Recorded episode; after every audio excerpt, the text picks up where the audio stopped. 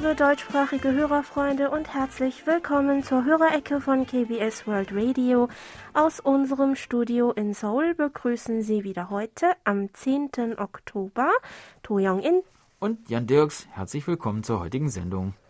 Gestern war der Hangul-Tag, also der Tag der koreanischen Schrift Hangul. Man könnte annehmen, dass auch das Rechtschreibwörterbuch für die koreanische Sprache eine ähnlich lange mhm. Geschichte hinter sich haben müsste, aber im Vergleich dazu hat das koreanische Wörterbuch eine ziemlich junge Geschichte. Tja, und darüber wollen wir erstmal ein bisschen sprechen. Der erste Versuch, ein Wörterbuch für Koreanisch zusammenzustellen und herauszugeben, geht auf das Jahr 1911 zurück. Der Sprachwissenschaftler Jushi Kyung glaubte daran, dass die eigene Schrift und Sprache die Grundlage eines Landes bilden und erkannte die Notwendigkeit eines Wörterbuchs. So begann er mit seinen Schülern Materialien dafür zu sammeln und das Manuskript zu verfassen. Doch 1914 verstarb er und nach seinem plötzlichen Tod wurde die Arbeit eingestellt. Ein Teil des damaligen Manuskripts ist bis heute erhalten geblieben und wird als registriertes Kulturgut im Nationalen Hangul-Museum aufbewahrt. Ja, gestern habe ich sogar in den Nachrichten gesehen, dass es nee, vorgestern war es, mhm. glaube ich, dass es zum diesjährigen Hangeltag äh, das Manuskript zum nationalen Schatz aufgewertet mhm. werden soll. Mhm. Ähm, 1920 wurde dann von der japanischen Kolonialregierung ein koreanisch Wörterbuch mit über 58.000 Wörtern veröffentlicht. Allerdings war das jeweilige Wort in chinesischen Schriftzeichen geschrieben, die Aussprache in koreanischen Schriftzeichen und die Erklärung dazu jeweils auf Japanisch. Es war also eher ein koreanisch-japanisches Wörterbuch und kein rein koreanisches Wörterbuch. 1929 ähm, begannen aber dann koreanische Sprachwissenschaftler heimlich die Arbeit von Chu Shigyong fortzusetzen. Auf Grundlage des ersten Manuskripts konnten sie sie schließlich im Jahr 1942 beenden. Unmittelbar vor dem Druck wurden sie jedoch von der japanischen Kolonialregierung in Haft genommen und erst 1945 nach der Befreiung des Landes entlassen. Wie durch ein Wunder hatte ihr fertiges Manuskript die Zeiten überdauert, so dass sie den ersten Band des Wörterbuchs im Jahr 1947 herausgeben konnten. Mit dem Ausbruch des Koreakrieges musste der Druck der restlichen Bänder nochmal eingestellt werden, doch konnten die insgesamt sechs Bände schließlich am 9. Oktober 1957, also am Hangeltag vor 63 Jahren, komplett gedruckt und veröffentlicht werden. In den 90er Jahren kam dann zum ersten Mal unter der Federführung des Staates ein neues koreanisch Wörterbuch heraus. Über 500 Sprachwissenschaftler waren an dem Projekt beteiligt und nach einer Arbeitszeit von sieben Jahren wurde schließlich die erste Auflage des sogenannten Standard-Koreanisch Wörterbuchs mit 480.000 Wörtern veröffentlicht. Dieses ist heute maßgebend für den Koreanischunterricht an den Schulen und staatliche Prüfungen wie die Reifeprüfung für die Aufnahme an der Universität oder das Examen für den Beamtendienst. Im Jahr 2008 wurde mit 510.000 Wörtern die zweite Auflage veröffentlicht, wobei sie allerdings nicht gedruckt, sondern nur online in digitaler Form zur Verfügung gestellt wurde. Vor ein paar Monaten habe ich in der Zeitung gelesen, dass bei einer Umfrage des Nationalen Instituts für die koreanische Sprache 67,1 Prozent der 1000 Befragten das Wörterbuch überhaupt nicht nutzen würden, 28,7 Prozent ab und zu und lediglich 4,2 Prozent ähm, ja, öfters. Das fand ich dann etwas bedauerlich, gerade wenn man bedenkt, unter welch schwierigen ja, und ja, gleichzeitig glücklichen mhm. Umständen das koreanische Wörterbuch verfasst wurde und auch, weil ich öfters auf koreanische Texte stoße, bei denen ich mir dringend wünschen würde, dass sich der Verfasser nun mal das ähm, Wörterbuch zur Hand genommen ja. hätte. Ähm, mein Mann ist dagegen sehr pingelig, was die Rechtschreibung betrifft. Für mich als Übersetzerin ist das natürlich meistens sehr hilfreich, aber ich erinnere mich noch, dass ich dann doch sehr beleidigt war, als er andauernd die Rechtschreibung in meinen liebevoll geschriebenen Briefen an ihn korrigiert hat. mm. ähm, ich glaube, seitdem habe ich es mir auch angewöhnt, öfters mal im Wörterbuch nachzuschlagen. Sicher ist sicher.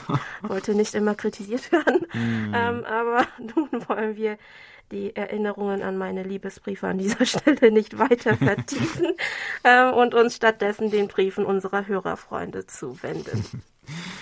Über unsere German-Adresse schrieb uns Monitor Franz Schanzer aus Schrems, dass er unsere Sendung am 3. Oktober übers Internet verfolgt hat. Und er fügte noch hinzu, der Empfang war wieder sehr gut und störungsfrei. Danke für das schöne und ausführliche Programm.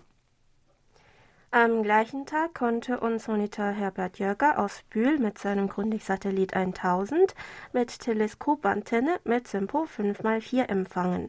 Ähm, ihr Programm war wieder kunterbunt, es gab viel Neues in Bezug auf das Kalenderblatt für Oktober zu erfahren, kommentierte Herr Jörger noch. Lutz Winkler aus Schmitten berichtete, dass er uns am 1. Oktober mit seinem Perseus-Empfänger mit Ariel 51 mit Sinpo 55444 gehört hat.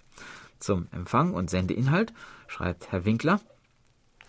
Ihre Sendungen sind unterhaltend und informativ und wie immer technisch mit sehr gutem und verständlichem Signal zu empfangen. Schön fand ich aus der Sendereihe die Folge mit Musik über den Herbst, eine Jahreszeit, die ja auch schöne Seiten hat. Daher fand ich die Auswahl der traditionellen Lieder sehr passend und schön anzuhören. Vielen Dank dafür. Wir freuen uns, dass Ihnen die Liederauswahl gefallen hat, lieber Herr Winkler. In seinem Brief äußerte sich Herr Winkler außerdem noch zum 30. Jahrestag der deutschen Einheit. Und zwar schreibt er Für mich ist der 3. Oktober jedes Jahr ein besonderer Tag, hat sich doch unser Leben durch dieses Ereignis grundsätzlich geändert.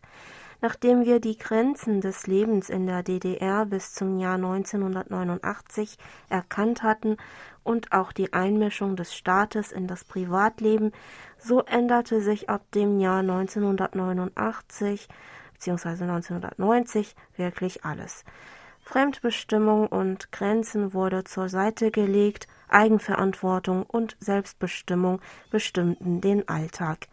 Es gab Nächte, in denen wir nicht geschlafen haben, weil wir nicht wussten, wie es weitergehen soll. Aber es hat sich alles gefunden. Ich habe am 1. November 1990 einen Job in München bekommen, musste dann bis März 1991 noch von München nach Halle pendeln. Auch damals gab es schon sozial denkende Arbeitgeber, so wurde ich tatkräftig bei der Wohnungssuche in München unterstützt und manche finanzielle Last wurde ohne viel Diskussion vom Arbeitgeber übernommen.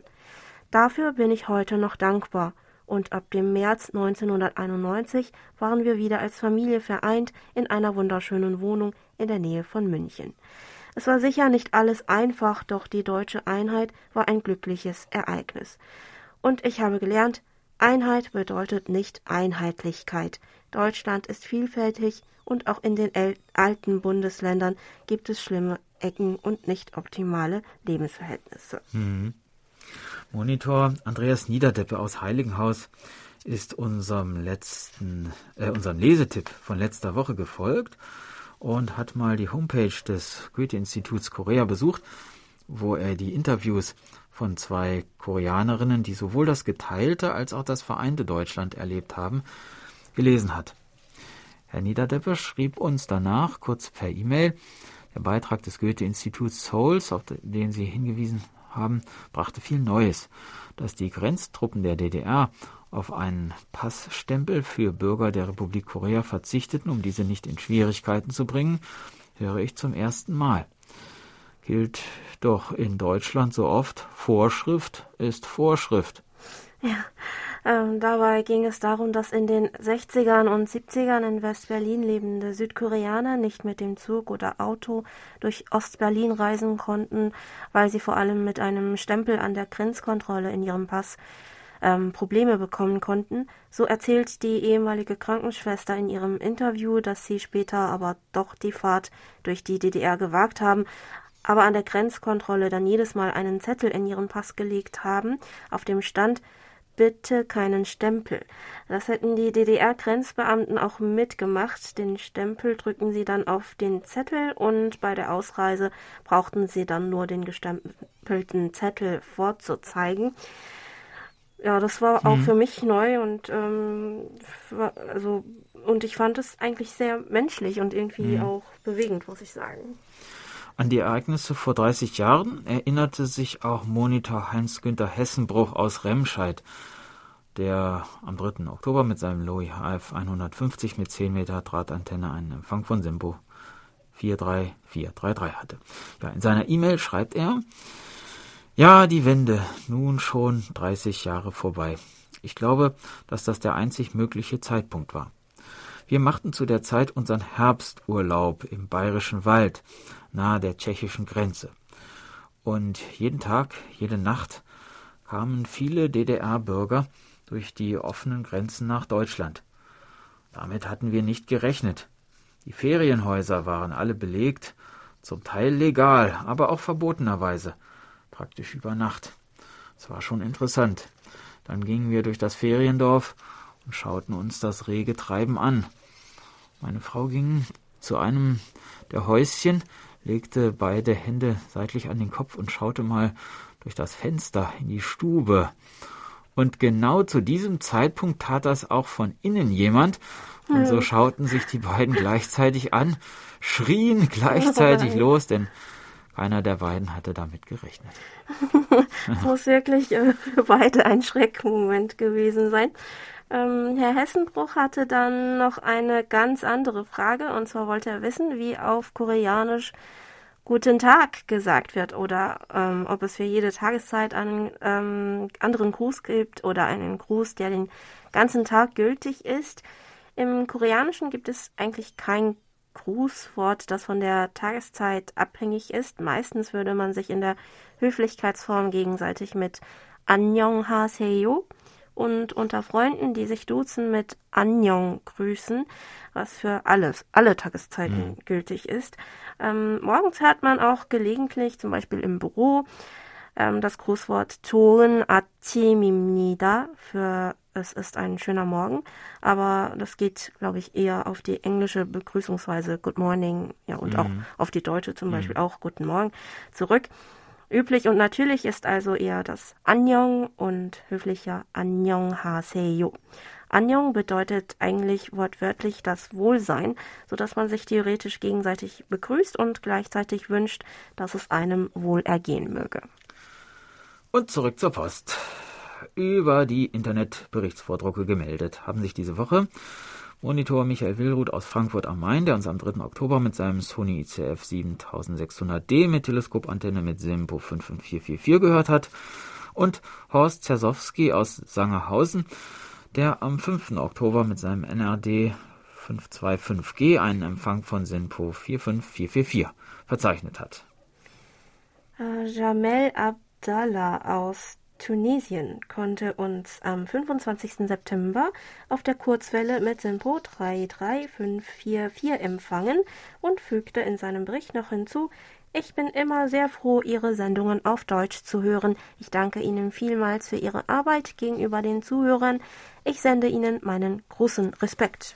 Ja, und für uns ist es ein großes Glück, dass wir auch in Tunesien ja. gehört werden. Hans-Jürgen Tausend aus Kaufbeuren hörte uns am 2. Oktober mit seinem Jesu FRG 525G mit ALA äh, ja, 1530. Ich hoffe, das sprechen die Experten auch so ähnlich aus. Fragen mit, wir uns jedes Mal. Ja, mit Sinpo 45544 und bedankte sich für die informative Sondersendung Die künstliche Intelligenz lernt Koreanisch. Herr Tausend meldete außerdem einen Fehler in der Übertragung an dem Tag in den ersten acht bis neun Sendeminuten. Auf das gleiche Problem hat uns auch Monitor Burkhard Müller aus Hilden hingewiesen. Wir wurden später aus England darüber informiert, dass das an einem Defekt der Sendeanlage von Woferton lag. Ja, wir entschuldigen uns für die Unannehmlichkeiten und bedanken uns für den Hinweis unserer Hörerfreunde Vor allem in solchen Fällen sind wir auf die Berichte unserer Hörerinnen und Hörer angewiesen. Herr Müller fragte uns außerdem noch, wie das Lied zu Beginn der Sendung Kreuz und Quer durch Korea am 1. Oktober hieß. Es war das Lied Kaurun Tam Yepuda. Der Herbst ist wirklich schön, gesungen von der Sängerin Park Gang-soo ein schönes Lied, das muss ich, äh, mhm. da muss ich Herrn Müller auch zustimmen. Im Herbst höre ich aber am liebsten das Lied Kari Omyan, wenn der Herbst kommt, des Sängers Lee Mun-se, gesungen wird, wie der Herbst an die Geliebte oder den Geliebten erinnert und dabei wird das angenehm kühle, klare Herbstwetter gut rübergebracht, finde ich. Tja, und mit diesem Lied legen wir gleich mal eine Musikpause ein und hoffen, dass Sie ebenso wie Jongin darin ein Stück Herbst wiederfinden.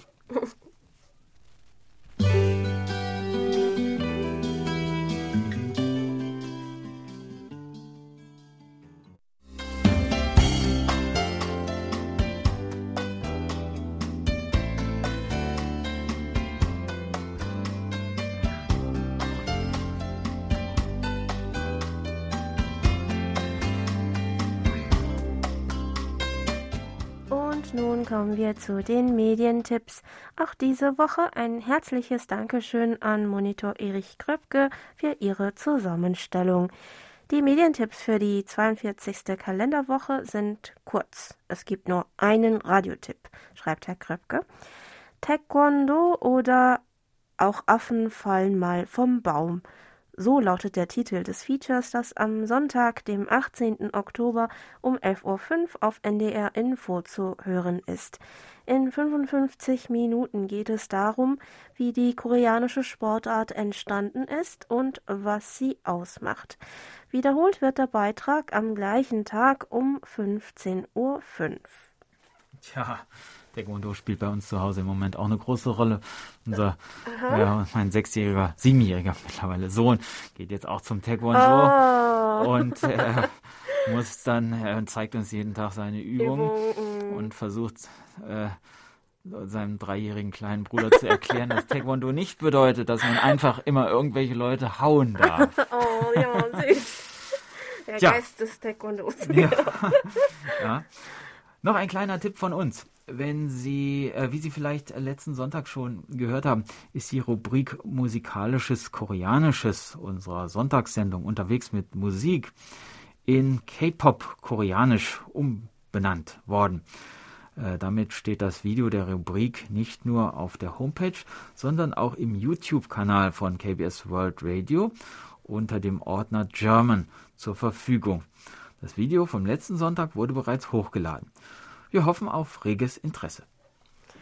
Und es geht weiter mit der Post. Gemeldet haben sich über unsere German-Adresse noch Heinz und Felicitas Haring aus dem österreichischen Kapfenberg, die uns am 3. Oktober mit ihrem Grundig-Satellit 600 Professional mit Teleskopantenne mit SIO 434 empfangen konnten und Monitor Dieter Reibold aus Kirchheim, der uns am gleichen Tag mit seinem Sony CRF 320 mit 15 Meter Außenantenne mit Simpo 5x5 gehört hat. Monitor Bernd Seiser sendete uns mit herzlichen Grüßen aus dem herbstlich kühlen und verregneten Ottenau seinen Empfangsbericht für den Monat September, wo er einen durchschnittlichen Empfang von SINPO 5x4 mit seinem Grundig-Satellit 700 mit Teleskopantenne hatte. Bei Herrn Seiser bedanken wir uns außerdem auch für die Zusendung der RKI Hörerclub Ecke Oktober. Ja, und wir grüßen ihn zurück aus dem herbstlich kühlen und ja, ziemlich sonnigen mhm. Seoul zurück.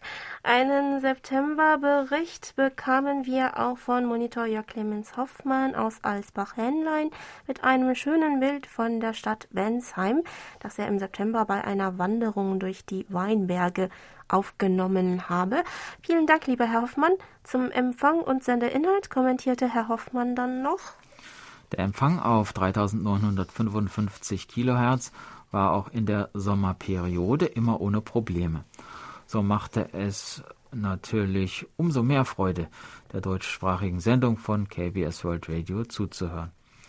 Besonders gut hat mir der Bericht am 16. September in Kreuz und Quer durch Korea über den Aufräumtrend während der Covid-19-Pandemie gefallen. Eine ähnliche Entwicklung ist auch hier in Deutschland zu bemerken.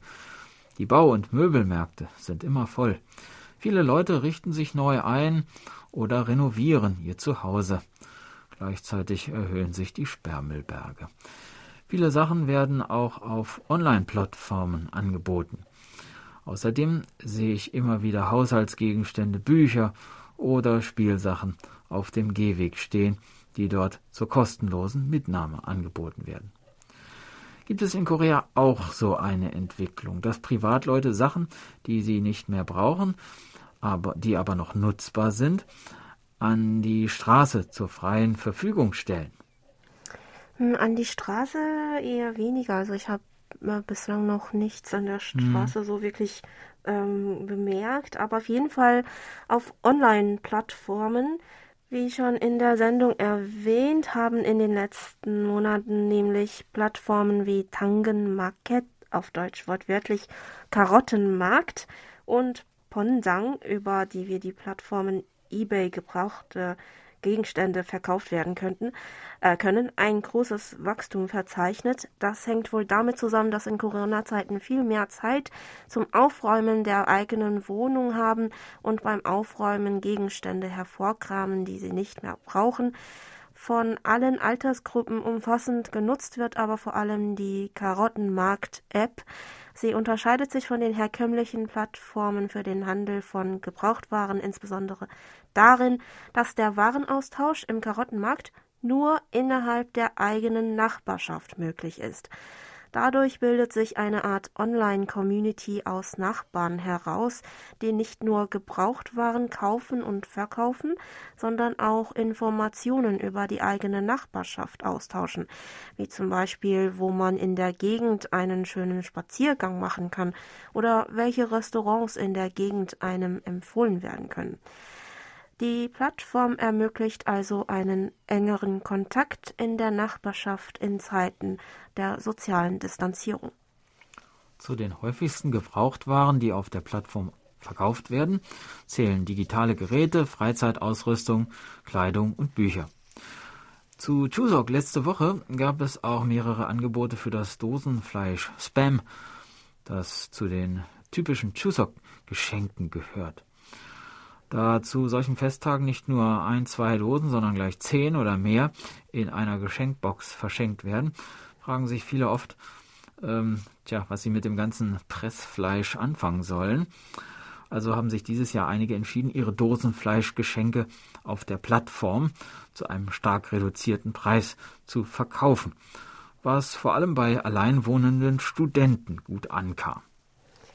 Der Austausch ist aber nicht nur auf den Warenhandel beschränkt, auch skurrile Services werden angefragt, wie zum Beispiel 30.000 Won für einen Freiwilligen, der eine tote Kakerlake aus meiner Wohnung heraustragen kann. Mhm. Ja, diese Anfrage wurde auch erfolgreich von einem Nachbarn, der sich dafür freiwillig gemeldet hat, angenommen.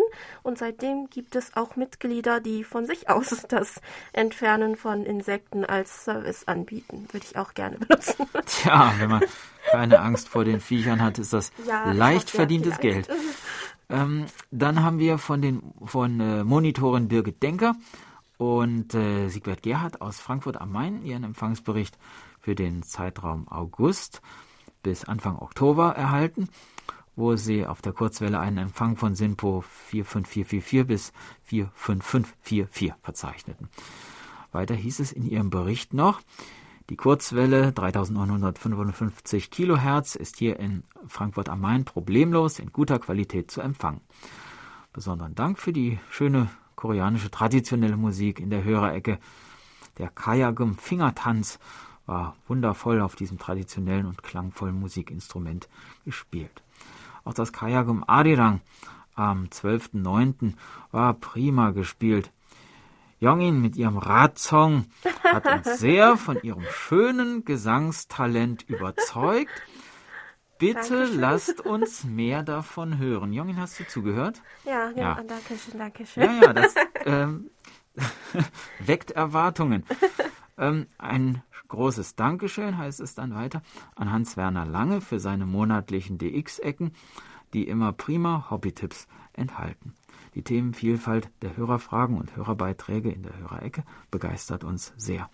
Auch die umfangreichen Beiträge am 1. Oktober zum traditionellen Erntedankfest und besonders die schönen Lieder dazu haben uns bannig gut gefallen. Woher kommt eigentlich die Tradition der Festtagsgeldgeschenke der Kinder an die Eltern? Ist das eine vielleicht moralische Verpflichtung? Die Frage bezieht sich vermutlich auf die Sendung Kreuz und Quer durch Korea vom 1. Oktober, in der berichtet wurde, dass viele Koreaner ihren Eltern an Festtagen Geldgeschenke machen. Traditionell gab es eher den Brauch, dass die Eltern den Kindern zum Beispiel zum lunaren Neujahr oder für Neujahrsverbeugungen Geld schenken, aber umgekehrt war es früher eigentlich nicht der Fall gewesen. Aber ich glaube, die meisten im Erwachsenenalter denken einfach, dass sie sich nun um ihre Eltern kümmern müssen, so wie sich die Eltern stets um sie gekümmert und äh, ja, sie unterstützt haben. In diesem Sinne könnte man es auch als eine ja, Art moralische Verpflichtung betrachten, wie Frau Denker und Herr Gerhard schon richtig vermutet haben. Früher brachte man ähm, zu Festtagen wie Chuseok den Eltern ja, Lebensmittel als Geschenke, mhm. also Obst, Fleisch oder Fisch oder auch Dosenfleisch, das wir ja äh, eben gerade mhm. kurz erwähnt hatten. Also das übrigens, äh, ja, also dieses alles war übrigens früher sehr mhm. begehrt mhm. und äh, wertvoll. Ähm, das ist auch immer noch der Brauch, aber seitdem sich die Lebensverhältnisse der koreanischen Haushalte mit dem Wirtschaftswachstum stark verbessert haben, sind diese Geschenke auch nicht mehr wirklich eine Überraschung, eher eine Geste, weil man einfach nicht mit leeren Händen, Händen kommen will. Jüngst bevorzugen es viele aber ihren Eltern einfach Geld zu schenken, mit dem sie sich einen kleinen Wunsch erfüllen können. Herr Gerhard merkte übrigens noch an, dass bei ihm momentan das KBS World Programm in Koreanisch ab 8.55 Uhr UTC auf 15.160 Kilohertz über die Sendestation Kimje in guter Empfangsqualität zu hören sei. Monitor Dieter Leupold aus Leipzig schrieb uns, dass er nach diesem Tipp von Herrn Gerhard ebenfalls den Empfang des koreanischen Programms ausprobiert hat, aber leider keinen großen Erfolg hatte. Herr Leupold fragte uns dazu noch, welche Regionen das koreanische, also für welche Regionen das koreanische Programm bestimmt sei. Auf dem Frequenzplan auf unserer Homepage ist die Frequenz eigentlich den Regionen Nahe Osten und Afrika zugeordnet, aber generell richtet sich das koreanische Programm natürlich an alle koreanischsprachigen Hörerinnen und Hörer weltweit. Dann meldete sich auch Nuri Streichert aus Hildesheim, der uns auf der Kurzwelle am 3. Oktober mit Sinpo 5x4 und am 4. Oktober mit Sinpo 44433 gehört hat. Bei Herrn Streichert bedanken wir uns auch für die malerischen Fotos vom Abendhimmel über Hildesheim, die er etwa zwei Stunden vor der Ausstrahlung unterwegs mit Musik aufgenommen hatte. In seiner E-Mail erzählte er uns dann außerdem noch Was für ein aufregendes Wochenende. Vor allem mein kleiner Neffe Leonard ist stolz.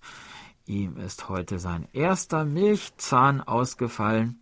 Jetzt freut er sich auf die Zahnfee, die ihm hoffentlich 50 Cent unter das Kopfkissen legt.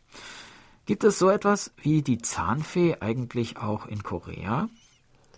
In Korea ist es nicht die Zahnfee, sondern die Elster. Wenn einem Kind ein Milchzahn ausgefallen ist, warf man ihn früher auf das Hausdach und bat sie, ihm den neuen Zahn zu bringen und sich dafür den alten Zahn zu nehmen. Mhm. Mein Mann meinte, dass er das machen konnte, weil er als Kind in einem Haus gewohnt hat, aber heute können die Kinder diesen Brauch, vor allem ja, die in Großstädten leben, kaum ausüben, da die meisten in einem Hochhaus wohnen. Warum es ausgerechnet die Elster ist, die sich den alten Zahn holen und den neuen bringen soll, ist unklar, aber vermutlich liegt es daran, dass die Elster in der koreanischen Kultur oft als Bote von erfreulichen Nachrichten oder eines erfreulichen Gasts betrachtet wird. Wenn einem übrigens im Traum die Zähne ausfallen, wird das in Korea meist als Ungutes Pluszeichen interpretiert. Ich glaube, das ist im Westen auch ähnlich. Wenn ein oberer Zahn im Traum abfällt, soll das bedeuten, dass einem der älteren Familienmitglieder etwas zustoßen kann, bei einem unteren Zahn einem der jüngeren. Aber wenn man ähm, äh, zum Beispiel davon träumt, dass ein schlechter Zahn ausfällt, soll es wiederum bedeuten, dass ein Problem, an dem man lange gelitten hat, in naher Zukunft gelöst wird. Ja, klingt irgendwie naheliegend. Auch soll es sich um einen Glückstraum handeln, wenn einem im Traum alle Zähne auf einmal ausfallen. Ja, das klingt nun weniger naheliegend. Ja, naja. Interessant, ja. Mhm. ja. Äh, Streichert fragte außerdem noch, ob es für das kommende Jahr wieder einen Kalender von KBS World Radio geben wird. Leider mussten wir vor ein paar Tagen erfahren, dass es im nächsten Jahr bedauerlicherweise keinen Kalender geben wird. Aus Budgetgründen zum einen und ähm, es ist auch schon jetzt absehbar, dass sich der Versand unter Corona-Bedingungen schwierig gestalten würde. Wir sind auch ganz traurig darüber und hoffen, dass das nächste Jahr nur eine Ausnahme bleibt. Mhm. Dann haben wir noch eine Frage von Monitor Dietmar Wolf aus Hammelburg per E-Mail erhalten. Und zwar lautet sie, Angeblich befinden sich derzeit weltweit mehr als 120 Impfstoffe gegen Corona in der Entwicklung. Dabei werden unterschiedliche Ansätze verwendet, von klassisch bis hochmodern. Welchen Ansatz verfolgt hier Südkorea? Eine sehr schwierige Frage. Mhm. Ähm, soweit wir herausfinden konnten, beziehungsweise verstehen konnten, stehen derzeit die Ansätze von drei Unternehmen zur Entwicklung des Impfstoffs gegen Corona äh, hier in Korea im mhm. Fokus. Eins davon ist SK Bioscience, das einen Vertrag mit dem Pharmaunternehmen AstraZeneca abgeschlossen hat. Dabei geht es um den an der britischen Universität Oxford entwickelten Covid-19-Impfstoff AZD 1222.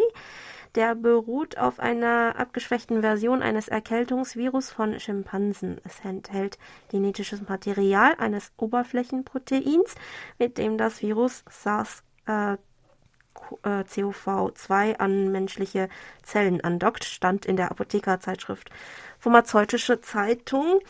Das zweite Unternehmen ist Genexin, das ein Konsortium mit internationalen und nationalen Forschungsinstituten für die Entwicklung des Impfstoffs gebildet hat. Zusammen mit seinen Partnern arbeiten sie an dem DNA-basierten Impfstoff GX19 und haben im Juni die Erlaubnis für die Durchführung der ersten und zweiten klinischen Testung erhalten. Das dritte Unternehmen heißt Gene One Life Science und wie der Name schon besagt, arbeitet es ebenfalls an der Entwicklung eines äh, DNA-basierten Impfstoffs äh, namens GLS 5310. Der erste klinische Test soll noch in diesem Jahr erfolgen.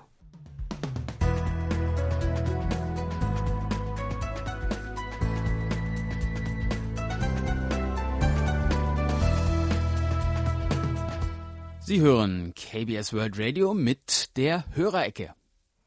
Geburtstagsecke. Herzliche Glückwünsche richten wir diese Woche an Günther Traunfellner in Salzburg, Benedikt Zimmermann in München, Otto Schwarz in Calabash in den USA, Manfred Eikemann in Lemgo, Professor Dr. Hans-Jörg Wiener in Nürnberg und Max Berger in Leipzig. Im Namen der Redaktionen von Monitor Bernd Seiser gratulieren wir allen ganz herzlich zum Geburtstag und wünschen das Allerbeste. Unser Musikgeschenk heute lautet Wir hören Saranghanan Sarama, du geliebter Mensch, äh, von äh, Norita, gefeatured äh, von MC Sniper und Oh Heyon.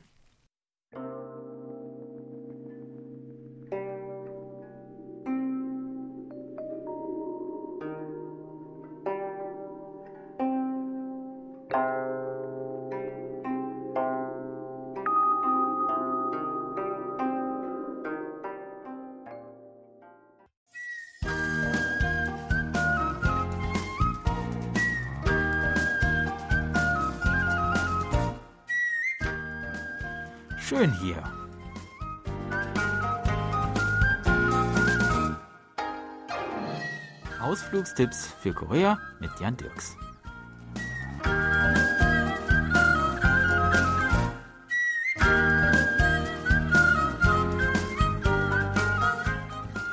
In den letzten beiden Wochen haben wir die wichtigsten offiziellen Sehenswürdigkeiten in Gyeongju, der alten Königsstadt des Reiches Schiller, angeschaut, für die man sich mindestens zwei Tage Zeit nehmen sollte. Wer aber noch einen Tag übrig hat, der sollte sich unbedingt aufmachen in die Gegend südlich der Stadt, zum Nationalpark von Gyeongju, dem Gebiet des Südberges Namsan. Wer sich hier auf einen der zahlreichen Wanderrouten hinauf zum Gipfel begibt, kann gewissermaßen auf Schatzsuche gehen. Rund 150 Ruinen alter buddhistischer Tempelanlagen, etwa 100 Steinpagoden und rund 120 steinerne Buddha-Statuen sind hier im Wald verstreut, und wenn man hier umherläuft, stößt man immer wieder unvermutet auf diese faszinierenden Zeugnisse der Geschichte Schillers, die über tausend Jahre zurückliegt. Eine Wanderroute, die besonders viele dieser alten Relikte bietet, ist der Weg, der durch das Samnung Kego, dann durch das Yongjanggol zum Tempel Chilburam führt. Als erstes kommt man an den Samnung, den drei Königsgräbern, vorbei, in denen die Schiller-Könige Adala, Shindok und Gyeongmyeong ruhen. Die großen, runden, grasbewachsenen Hügelgräber, die denen in der Innenstadt von Gyeongju ähneln, die wir bereits gesehen haben, sind von einem uralten Kiefernwald umgeben. Nebenan liegt der Tempel Sambulsa. Hier befinden sich drei stehende Buddhas, die Perisokbul-Statuen. Sie sind für ihr Lächeln bekannt, das sich je nach Lichteinfall zu ändern scheint. Wir gehen nun das Tal Samnengol weiter hinauf. Das Tal wird auch kaltes Tal Nengol genannt, da es im ganzen Jahr für seine kühlen Temperaturen bekannt ist.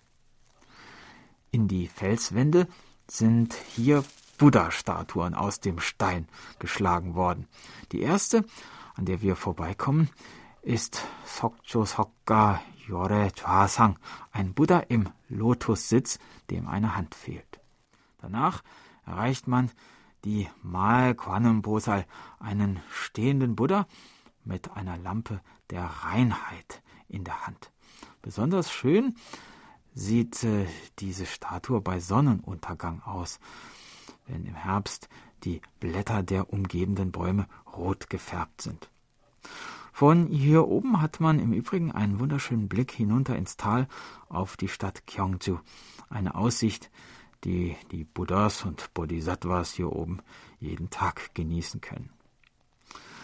Etwa 200 Meter oberhalb erwartet uns, in den Fels gehauen, der Songakyore Chasang. Der etwa 10 Meter hohe Felsen ist zweigeteilt. Die obere Hälfte zeigt einen Buddha, die untere den Lotussitz. Hierbei handelt es sich um den einzigen erhaltenen Buddha aus der Koryo-Zeit des Namsan. Der nächste Buddha ist Sekyo Yore Chwasang, sitzt aufrecht und streng da, doch sein Gesicht ist teils zerschlagen und wurde notdürftig ausgebessert. Am Ende des Bergweges sitzt auf einem großen Felsen Maesokka Yore Chwasang, sieben Meter hoch und damit der größte Buddha des Nengong-Tals.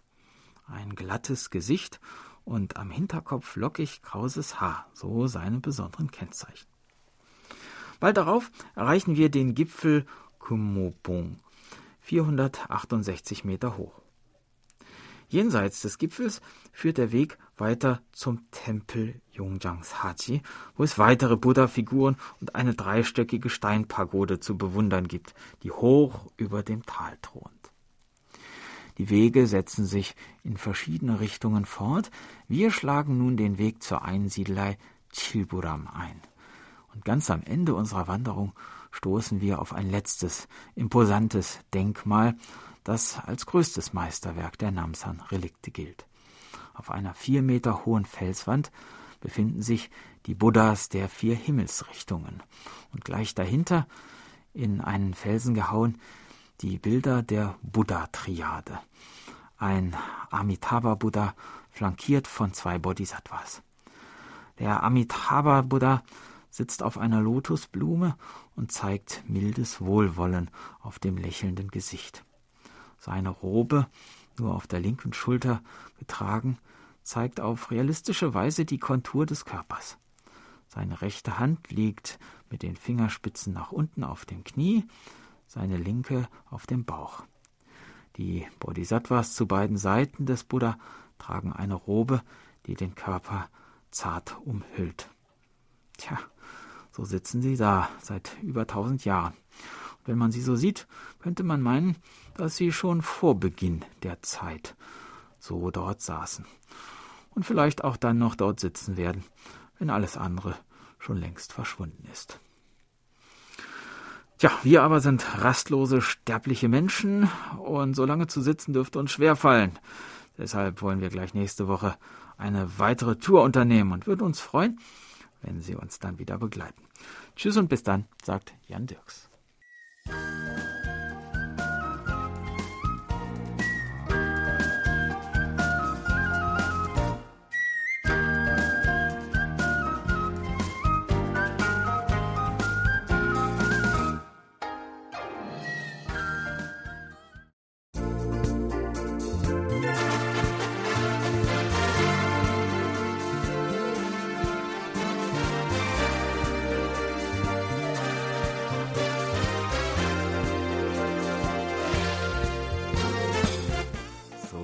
War's schon wieder für heute. Vielen Dank fürs Zuhören. Noch ein schönes Wochenende wünschen Ihnen To Young In und Jan Dirks. Auf Wiederhören und bis nächste Woche.